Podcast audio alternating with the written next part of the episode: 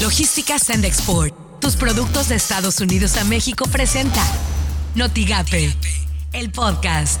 La mañanera. La información sobre los hechos lamentables ocurridos en Reynosa, Tamaulipas. Primero decir que hay hasta el momento cinco personas detenidas, de las cuales dos ya han sido identificadas plenamente, pues en el intercambio de información y también en la colaboración sobre algunas órdenes de aprehensión que ya han sido giradas.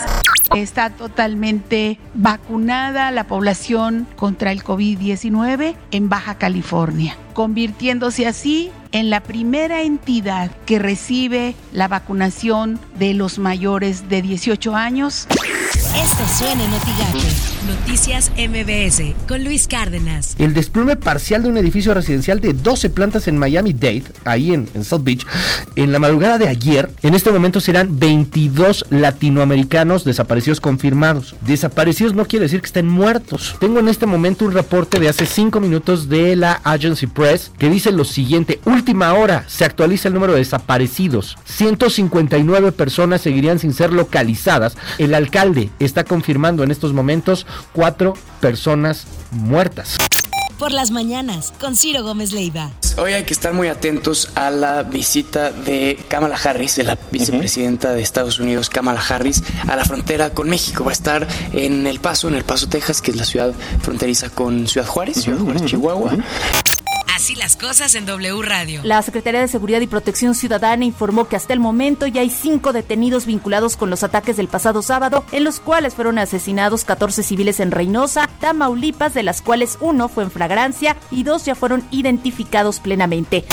Imagen informativa con Pascal Beltrán del Río. En total, 1.247.998 baja californianos fueron inmunizados con la vacuna de Johnson Johnson donadas por el gobierno de Joe Biden. Editorial Notigape con Martín Cifuentes. Incontrolablemente aumentan los casos de COVID en Tamaulipas. Quizás estemos ya en la antesala de una tercera ola de contagios y pronto volvamos a vivir lo que vivimos en mayo, junio y julio, agosto del año pasado, con cientos de casos diariamente, con muchos muertos, con hospitales saturados y con la angustia y el miedo reflejado en cada paso que dábamos. En el reporte diario de la Secretaría de Salud de Tamaulipas, tan solo revisando los últimos días, se nos confirma algo serio. Lunes, el lunes pasado 197 casos, martes 196, miércoles rompimos récord con 259, ayer jueves 200. Nos estamos desbordando nuevamente. Estas son las portadas del día de hoy.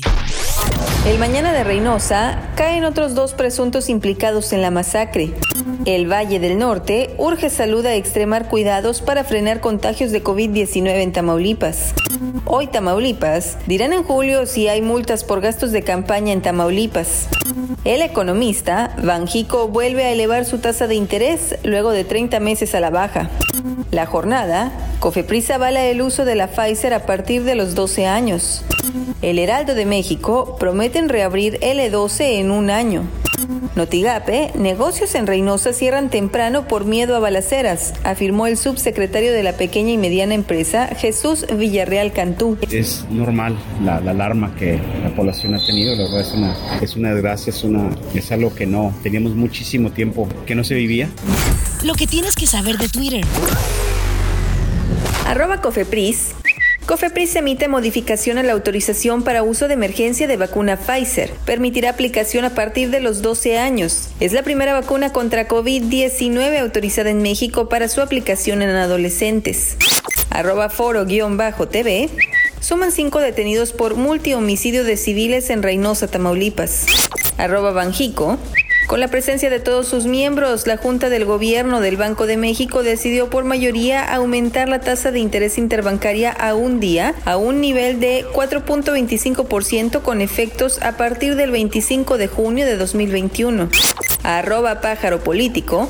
Gabriel García Hernández deja la Coordinación General de Programas para el Desarrollo. Regresará a su curul en el Senado. Arroba diario 24 horas. Velocidad de hasta un gigabyte. El magnate Elon Musk, dueño de Tesla y SpaceX, ya tiene permiso para vender Internet en México. Marquen el 28 de octubre en el calendario. Logística Sandexport, tus productos de Estados Unidos a México presentó Notigate, el podcast.